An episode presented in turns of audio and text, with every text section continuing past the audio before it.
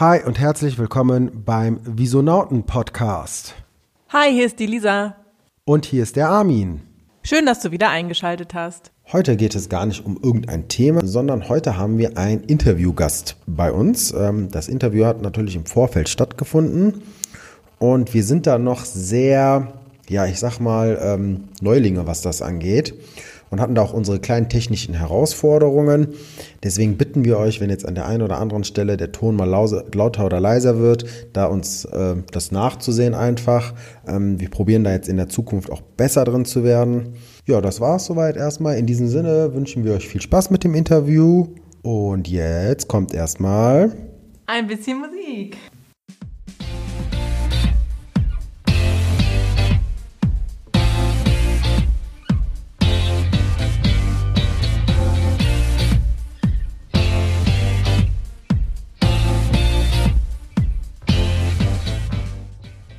Hallo zusammen und herzlich willkommen zu einem Interview mit jemand ganz Besonderem, wie ich finde, ähm, der uns jetzt hier schon gegenüber sitzt. Und ja, und damit unsere Hörer auch wissen, wer hier sitzt, vielleicht ähm, zu Beginn einfach erstmal so eine kleine Vorstellung von dir. Also ich bin der Toni Serio, ich bin 52 Jahre jung, verheiratet, ja, habe ja. zwei Kinder, zwei Hunde, ein Haus, einen Baum. okay. Ja, ist ja wichtig. Ähm, habe auch noch zwei Kinder aus erster Ehe. Ja, das heißt, mhm. das habe ich auch hinter mich gebracht und bin seit äh, jetzt bald 30 Jahren in der Finanzbranche tätig als Vermögensberater. Und ja, das ist das, äh, was ich mache. Ich bin Hooligan, Fußball-Hooligan. Also ich bin ein MSV-Fan, Zebra, ja, okay. MSV Duisburg. Und ähm, ja, das ist äh, halt auch meine Leidenschaft. Wie hast du denn deinen Weg in die Finanzbranche bestritten? Gar nicht. Also ich habe mich überhaupt nicht für die Finanzbranche interessiert, sondern ich bin Sportartikelkaufmann. Also meine Idee war mal Fußballprofi zu werden, beziehungsweise jemals mit Sport zu machen und habe ähm, als Geschäftsführer in einem Sportgeschäft gearbeitet mhm. und habe damals äh, die Idee gehabt, das Sportgeschäft zu übernehmen, mich selbstständig zu machen. Okay. Habe einen Freund gefragt, der damals ähm, in einer ganz anderen Branche halt ähm, selbstständig war, wie er das gemacht hat. Und er hat mir dann von seinem Vermögensberater erzählt. Okay. Und so ist eigentlich der Kontakt zur Vermögensberatung dann entstanden. So bin dann beraten worden. Mhm. Und der hat mir dann davon abgeraten, okay. weil dann auch äh, die ganzen Geschäftsberichte nicht so äh, passten. Ja, und dann hat er gefragt, ob ich mir vorstellen könnte, Vermögensberater zu werden. Okay. Da habe ich spontan Nein gesagt. Echt? Tatsächlich. Okay, du hast dann als Quereinsteiger in der Finanzdienstleistungsbranche begonnen. Und die Frage, die jetzt die Zuhörer da draußen interessiert, weswegen wir heute auch hier sind, war ähm, einmal ganz kurz für euch da draußen. Ähm, wir hatten uns Anfang des Jahres getroffen Toni und ich durch Zufall und da hatte ich ihm ähm, eine Frage gestellt und zwar, ähm, was ist denn so deine Expertise? Und die Antwort darauf war sehr interessant. Ähm, in diesem Sinne ähm, wiederhole ich jetzt einfach nochmal die Frage, ähm, weil die Geschichte, die dahinter kommt, ist wirklich cool einfach. Ähm, Toni, was ist denn so deine Expertise im Finanzcoaching? Äh, Habe ich nicht. Also ich weiß, dass es Kollegen gibt, die äh, an der Stelle halt viel mit Baufinanzierung machen oder Geldanlagen oder Versicherung oder wie auch immer. Äh, ich habe da kein spezielles Gebiet und äh, finde ich auch unsinnig. Ja, ich glaube einfach, ähm, dass die Menschen draußen einen Begleiter brauchen. Ja, mhm. eine Art Finanzcoach, also jemand, äh, den die immer als Ansprechpartner für alle Bereiche haben. Und jetzt hattest du mir ja von einer sehr, sehr interessanten Geschichte erzählt. Und diese Geschichte spiegelt, glaube ich, ganz gut wider, was bedeutet eigentlich für dich, Antonio Serio, Direktionsleiter, Vermögensberatung. Mhm. Okay. Ja, also ich glaube, das ist äh, ein gutes Beispiel, weil das äh, vieles widerspiegelt, wie ich arbeite mhm. und was die Kunden tatsächlich dann auch äh, mit Vermögensberatung verbinden oder verbinden sollten. Mhm. Ähm, ja, ich nenne sie mal Heidi. Ja. und ich war bei den Eltern, ich habe die Eltern beraten, die waren total begeistert.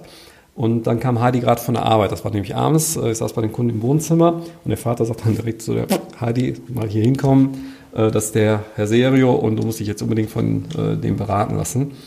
Ähm, die war natürlich erstmal völlig überfordert, wir haben dann nochmal einen Termin gemacht, ich habe sie dann beraten, damals war die gerade ausgelernt, also ein ganz, ganz junges Mädchen.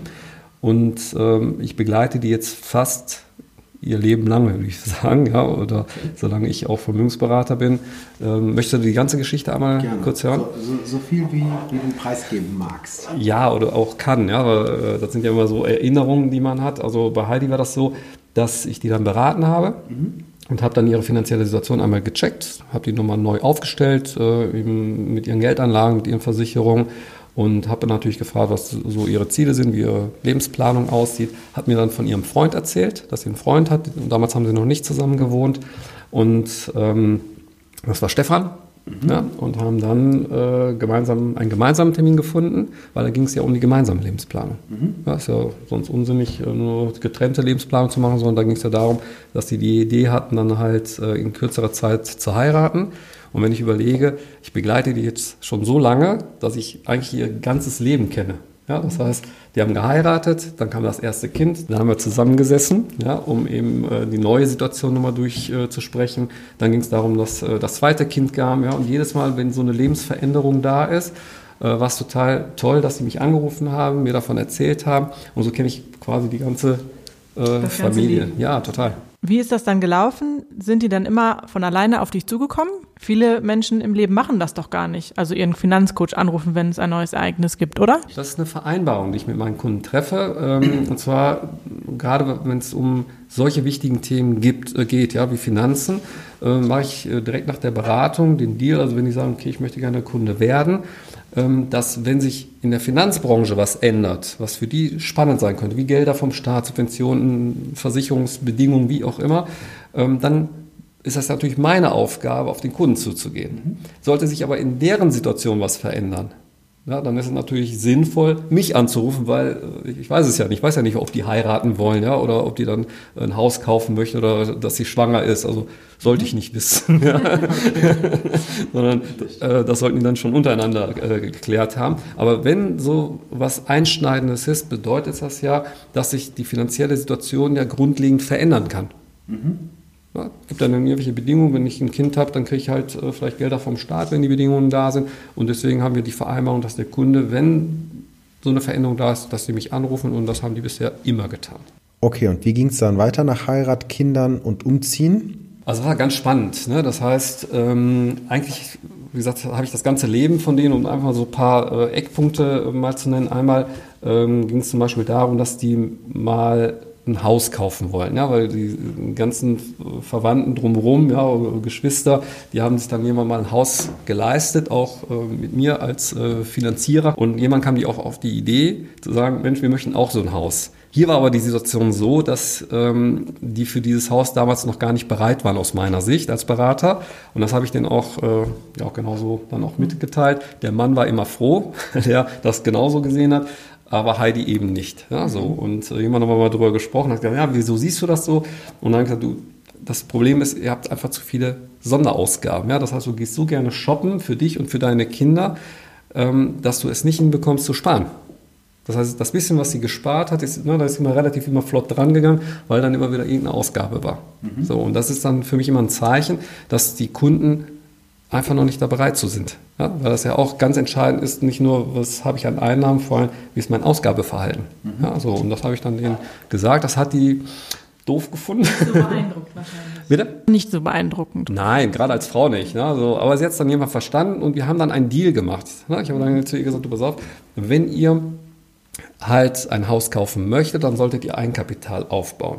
Mhm. So, wenn ihr in der Lage seid, eure Miete plus das, was ihr an Finanzierung euch vorstellt, nehmt mal als 400 Euro mehr, diese 400 Euro einfach nochmal zu sparen, für eine Zeit lang, für ein halbes Jahr, für ein Jahr, wenn du das hinbekommst, mhm. dann sind wir im Gespräch, weil dann hast du nämlich zwei Effekte. Einmal weißt du, du kannst die Belastung tragen mhm. und du hast Eigenkapital aufgebaut. Mhm. So, bei, bei der ersten Runde war das nämlich so, die hat nämlich dann nach drei Monaten, also drei Einzahlen, die hat dreimal gespart, hat die mich schon angerufen hat gesagt, ah, das wird ein bisschen eng, können wir uns nicht nochmal zusammensetzen, weil ich brauche eigentlich das Geld. So, und das war auch dann für sie ein gutes Gefühl, auch ein Zeichen zu sagen, okay, ich bekomme es tatsächlich noch nicht hin. Und dann haben wir einen Plan geschmiedet. Mhm. Dann haben wir gesagt, so, wir gucken mal, dass wir erstmal Eigenkapital aufbauen, dass wir erstmal die Grundvoraussetzungen schaffen, damit ihr dann an der Stelle auch wirklich ein Haus auch ohne Probleme auch tragen könnt. Wie habt ihr das dann gemacht? Also um das Ziel der beiden zu erreichen, welche Methode habt ihr da angewendet? Also erstmal ging es ja um die Haltung. Ja, das heißt, äh, Heidi musste erstmal die Haltung gewinnen. Ähm, Ausgaben sind nicht immer gut. Ja, so, und da hat sie angefangen, sich einzuschränken, eine neue äh, Haltung äh, letztendlich zu finden und da habe ich geholfen. Das heißt, Finanzen und Persönlichkeit gehören ja ganz, ganz eng zusammen. Mhm. Ja, wenn ich also Charakter habe, ich gebe aus und ich lebe ja nur heute, äh, dann brauchen wir uns über Finanzierung ja auch nicht unterhalten und auch über solche großen Anschaffungen. So, mhm. Und äh, wir haben dann einen Plan geschmiedet, in dem wir gesagt haben, pass auf, wir nehmen jetzt das, was ihr leisten könnt und das ist eure Grenze. Ja, das waren damals einfach 300 Euro mehr. 400 Euro ging nicht. Ja, wir haben es dann einfach mal austariert äh, für ein paar Monate lang und dann kamen wir auf 300 Euro mehr. Das war deren Kante. Mehr okay. ging nicht. So. Und dann haben wir gesagt, okay, lass uns einen Sparvertrag jetzt erstmal machen für eine Zeit lang. Das ist egal, ob das ein Investmentfonds ist, das kann ich sogar im Sparbuch machen, wenn da gute Renditen sind, was jetzt halt nicht ist, ja. aber damals war es noch so. Ähm, und haben erstmal geschaut, dass wir mit der Belastung klarkommen, aber dass wir eben auch Eigenkapital aufbauen. Mhm. Das war nur die normale Grundlage, plus mhm. das, was sie eh schon im Vorfeld hatten. Die hatten ja noch einen Haussparer und dann hatten sie noch eine Kapitallebensversicherung, Metallauszahlung und verschiedene andere Dinge, was man halt so äh, haben sollte. Okay, jetzt weiß ich, die Geschichte geht noch weiter. Jetzt kam der erste Punkt. Welcher? Wo die äh, das erste Hausangebot hatten. Genau. Also irgendwann äh, war das so, dass ähm, Heidi dann mich angerufen hat, hat gesagt, pass auf, wir haben jetzt hier ein Objekt, ja, und äh, das würden wir dann halt gerne äh, haben wollen. Ähm, das war tatsächlich so, dass sie dann ein Angebot hatten aber das war zu hoch. Das habe ich ganz klar ne, gesagt, das äh, Objekt ist einfach zu teuer, weil ihr müsst da zu viel reinstecken und das würde euren Rahmen sprengen. Das kriegt ihr einfach nicht hin. Das hat ihr dann weitergereicht. Dann rief die mich wieder zurück und äh, sagte dann, sie hätte mit der Maklerin gesprochen. Die Maklerin hätte dann gesagt, ich hätte keine Ahnung. Mhm. Wieso hätte ich keine Ahnung? Ja, das müsste ja mit dem, also mit den Einkommen, was die beiden hätten, müsste das ja auf jeden Fall gehen. Ja, die wollte ja ihr Haus auch verkaufen. Logisch, ja, also bin ich mal von ausgegangen und dann habe ich äh, zu Heidi gesagt, du, da möchte die Maklerin mich doch mal anrufen und äh, mich eines Besseren belehren, soll mir erklären, wie das, diese Finanzierung halt dann funktionieren sollte. Das hat die Maklerin tatsächlich getan, das machen die meisten ja nicht, aber die hat es tatsächlich getan, um mir dann am Telefon zu erklären, dass ich tatsächlich keine Ahnung habe, weil es kann ja nicht an 10.000 Euro liegen. Mhm. Ja, so, und die verdienen ja so viel Geld, ja, beide, die haben ja so viel Einnahmen, dass es funktionieren würde. Du wolltest jetzt gerade was fragen. Warum konntest du ganz klar sehen, dass die Kunden sich das nicht leisten können? Heidi allerdings dachte so, ja, eigentlich muss das doch irgendwie gehen. Weil ich glaube, weil ich habe die Fachkompetenz, ich habe die Übersicht über die Gesamtsituation und ich glaube, dass ein guter Finanzberater, mhm. egal ob der jetzt Vermögensberater ist, also ein guter Berater weiß mehr über die Situation des Kunden als der Kunde selbst. Okay. Das sollte so sein. Ja, weil dann hat der Kunde einen Mehrwert. Mhm. So, und ich glaube, das ist äh, einer der Gründe. Okay, wir gehen wieder zurück in die Geschichte. Die Maklerin hat dich angerufen. Genau. So, und äh, die versuchte mir zu erklären, dass es doch nicht an 10.000 Euro liegen kann. Und dann habe ich gesagt, nee, stimmt. Wenn sie 10.000 Euro runtergehen, sind wir halt im Geschäft. Ja, das wird ja nicht gehen. Ja, äh, aber wir könnten ja die 10.000 Euro dann anders finanzieren. Dann habe ich gesagt, welche Idee haben Sie denn? Ja, man könnte es ja über einen Bausparvertrag machen. Das heißt, eine tolle Idee. Wir zahlen dann die Rate für den Bausparvertrag. Ja, also wir haben uns da wirklich äh, ausgetauscht, bis ich dann jemand gesagt habe, sag, wissen Sie, ja, die haben die Einnahmen, aber kennen Sie deren Ausgabenverhalten? Wie die Geld ausgeben, wie viel Geld die ausgeben, für was die Geld ausgeben. Mhm. Das würde die nicht interessieren. Nee, ist das natürlich nicht. Und das kann ich auch verstehen. Sie wollen ihr Haus kaufen und dann habe ich halt die Frage gestellt, wenn Sie das Haus verkauft haben an diese Kunden, wie lange haben Sie noch Kontakt zu denen? Was glaubt ihr, was sie geantwortet hat? Gar nicht mehr. Genau. Das Haus ist verkauft und vielleicht, wenn sie das Haus wieder verkaufen müssen, dann steht es vielleicht wieder da, ja. Aber ich bin aber von Anfang an in der Verantwortung für mich. Muss nicht jeder Berater so sehen, aber ich habe dann eine, eine, gewisse Verantwortung und ich möchte den Menschen dann auch weiter in die Augen schauen, weil ich bekomme damit, wenn mal was pleite ist, ja, und wir dann zur Not helfen müssen, mhm. dann sitzen nämlich da die Familien nämlich weinend, weil deren Existenz dann an der Stelle zerstört ist oder zumindest in Gefahr ist. Und das will ich nicht. Nein, und ich mache eine Finanzierung nur dann, wenn es funktioniert. So brauche ich sie nicht machen. Ja, ich mache seit 30 Jahren für Baufinanzierung und äh, wenn man sagt, so, du hast ein Steckenpferd, dann geht es nur um die Verantwortung. Ich mache nur Finanzierungen, die tatsächlich tragbar sind. Wenn die nicht tragbar sind, dann sollen sie woanders hingehen. In der Regel stelle ich dann fest, weil ich begleite ja trotzdem, dass die Finanzierung dann nicht geht, weil dann fangen die an, ihre Sparverträge zu reduzieren, an ihre Altersvorsorge ranzugehen. Ja, das ist nicht Sinn und Zweck einer Immobilie. Ja, dass ich dann mein gesamt anderes Leben äh, nicht mehr auf die Kette kriege. Funktioniert nicht. Und das habe ich dann äh, eben der Maklerin auch gesagt. Fand sie natürlich nicht lustig. Dann habe ich gesagt, sie soll doch bitte einfach mal den Verkäufer fragen, ob die 10.000 Euro runtergehen und dann wären wir doch im Geschäft. Mhm. Die haben sich dann nicht mehr gemeldet. Okay. Das war die Geschichte, ja. ja. Okay, und wie ging es dann weiter? Und äh, gab es dann mit dem Haus irgendwie ein Happy End? Genau, das heißt, der nächste, der nächste Schritt, ich habe dann zu Heidi gesagt, du pass auf, das Haus, was euch bald gehören wird, das steht noch irgendwo, das wird euch dann schon finden. Mhm. Und es war tatsächlich kurze Zeit später, ich weiß jetzt nicht mehr den Zeitpunkt, glaube ich, würde jetzt mal so gefühlt sagen, ein halbes Jahr später, rief die mich noch mal an und sagte, du, äh, du hast recht, wir haben jetzt ein Angebot bekommen, was, glaube ich, in unserem Rahmen passt. Und so war es dann auch. Das heißt, die hatten aus einer Erbmasse über Freunde, mhm. irgendwie, war irgendwie ein bisschen so, glaube ich, Verwandte auch sogar, und die haben tatsächlich zu dem Preis, wie wir es brauchen, verkauft. Das war eine Erbengemeinschaft, da ist irgendwie eine Oma gestorben, keine Ahnung, und das haben wir dann gemacht. Das haben wir dann umfinanziert mhm. und reibungslos. Wir haben es sogar geschafft, das war so reibungslos, dass der Mann kurze Zeit arbeitslos geworden ist. Oh. Der musste dann die Firma wechseln. Okay. Und selbst das haben wir hinbekommen. Sie war mal selbstständig, auch da habe ich geholfen. Mhm. Sie musste ihre Selbstständigkeit halt aufgeben. Mhm. So, auch das haben wir hinbekommen. Das heißt, das, ist, das sind immer so Faktoren, die ich mit berücksichtige, dass ich sage, was ist, wenn was passiert, kommen wir dann auch durch. Na klar. Und das äh, war reibungslos. Okay. Da bin ich auch sehr stolz drauf übrigens. und die auch. Ja, weil die sagen, gut, dass wir das so gemacht haben. Das ja. merkt man. Du bist also ein Berater, der seine Kunden, so wie wir es noch vorhaben, dieser und ich, sein Leben lang begleitet, oder? Das ist mein Ziel. Worauf muss ich denn jetzt als Kunde oder als Mensch achten, wenn ich mir einen Berater aussuche? Nehmen wir jetzt mal die Immobilienfinanzierung. Was muss derjenige können und wie erkenne ich den? Also ich glaube, erstmal muss das mit Herzblut machen. Okay. Ja, ob man sofort feststellt, weiß ich nicht, äh, aber man bekommt schon mit, ob der äh, an einem Menschen interessiert ist mhm. oder an einem Produkt. Mhm. So, ähm, ich glaube, dass die Finanzwelt sich schon sehr verändert hat. Ja, gerade so die Bankenwelt. Ähm, ich glaube, dass die meisten Banker, die im, im Kundenkontakt sind, so Kundenberater, schon unter Druck stehen. Okay. Und dass dort sehr vertrieblich gedacht wird. Das heißt, das ist ja ein Produktverkauf, was dort stattfindet. Ja, also mhm. wenn ich mal so aus Spaß äh, mal zu irgendeiner Bank gehe, ohne Namen zu nennen, und mich da mal beraten lasse, weil ich das einfach für mich testen will, wo sind die, wo stehen die, dann erlebe ich das. Ja, dann geht es wirklich um ein Produkt, das ähnlich ist jetzt ja bei der Baufinanzierung. Dann wird ja nur die Baufinanzierung, nur das Objekt bewertet und die Einkommenssituation bewertet. Mhm. Aber man wird nie gefragt als Kunde, wie sieht eigentlich Ihre Lebensplanung aus? Mhm. Hat sich jetzt seit letztes Jahr geändert, weil äh, sich da äh, im Immobiliengeschäft halt die Gesetze ein bisschen verändert haben. Also sie fragen jetzt schon mal, haben sie eine Berufsunfähigkeit und können sie sich das auch im Alter leisten? Ja, das mache ich schon seit 30 Jahren, weil das ist ja Grundvoraussetzung, dass der Kunde im Idealfall vor Rentenalter schon schuldenfrei ist. Aber das wird ja meistens nicht bedacht. Ich mache mal ein Beispiel. Ähm, ich habe letzten einen Kunden gehabt, der hat sich dann von seiner Bank beraten lassen, kam dann zu mir und gesagt, Mensch, kannst du da mal drüber schauen, ob wir an alles gedacht haben? Und dann habe ich gefragt, okay, die Finanzierung ist okay, aber was passiert, wenn ihr dann tatsächlich im Rentenalter seid? Mhm. Kam natürlich die Frage, wie meinst du das? Also ganz einfach. Habt ihr denn auch an Kapitalaufbau gedacht? Wahrscheinlich nicht. Na, ja, wofür? Das ist ganz einfach. Das, das Haus wird ja mit dir auch alt. Mhm. Und wenn du dann ins Rentenalter kommst und hast kein Kapital und es muss am Haus was gemacht werden, wie eine Heizung, Fenster, was weiß ich, was also an ein Haus kommt, dann brauche ich Kapital, weil ich bekomme dann unter Umständen höchstwahrscheinlich kein Kredit mehr von der Bank. Also muss ich diesen Baustein mitbedenken.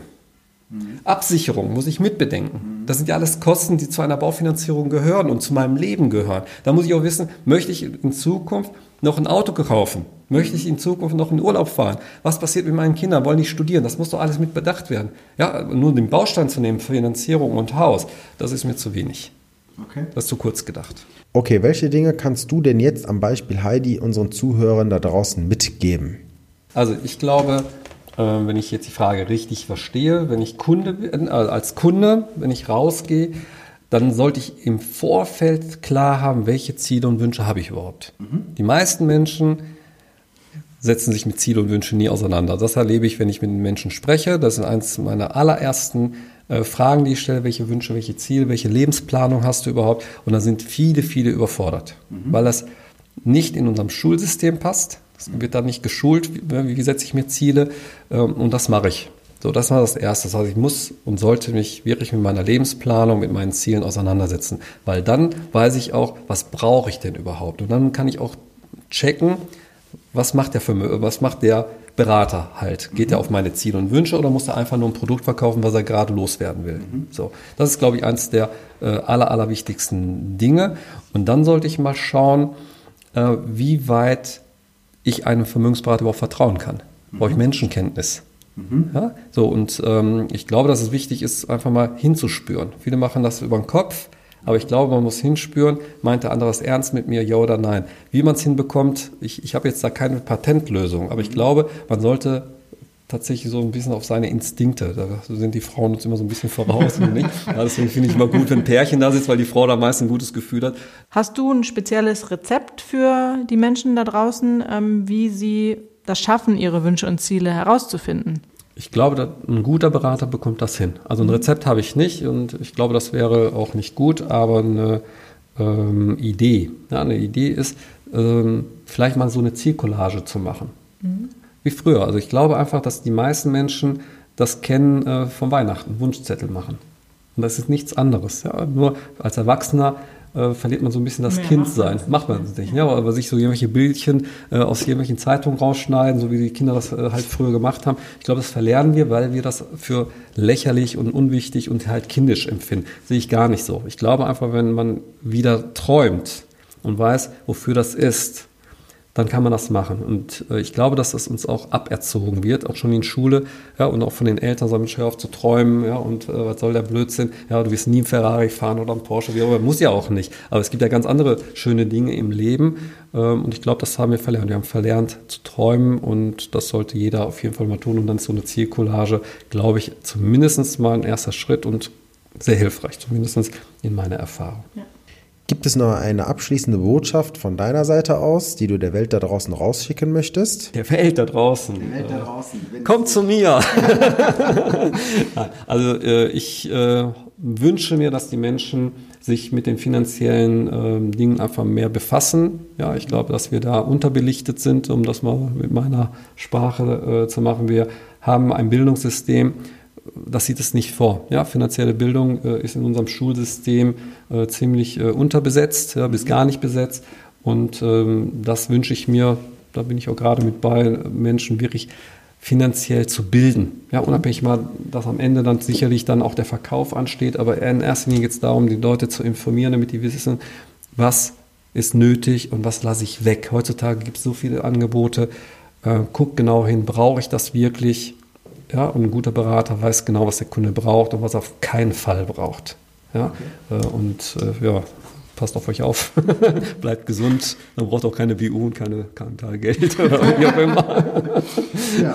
Und lebt lange, ja. Super, Toni. Ja, ja. vielen Dank. Ähm, Danke. Dass Danke du dir die Zeit genommen hast. Wenn dir die Folge heute gefallen hat und wenn dir der Podcast generell gefällt, freuen wir uns immer über Feedback. Und in Zeiten der Digitalisierung haben wir natürlich nicht nur einen Weg, auf dem man uns bewerten kann, sondern verschiedene. Und wir freuen uns besonders über eine Bewertung bei iTunes. Hier haben wir das klare Ziel vor Augen, 500 Bewertungen zu sammeln. Oder eine Bewertung bei Facebook bzw. ein Like auf unserer Seite.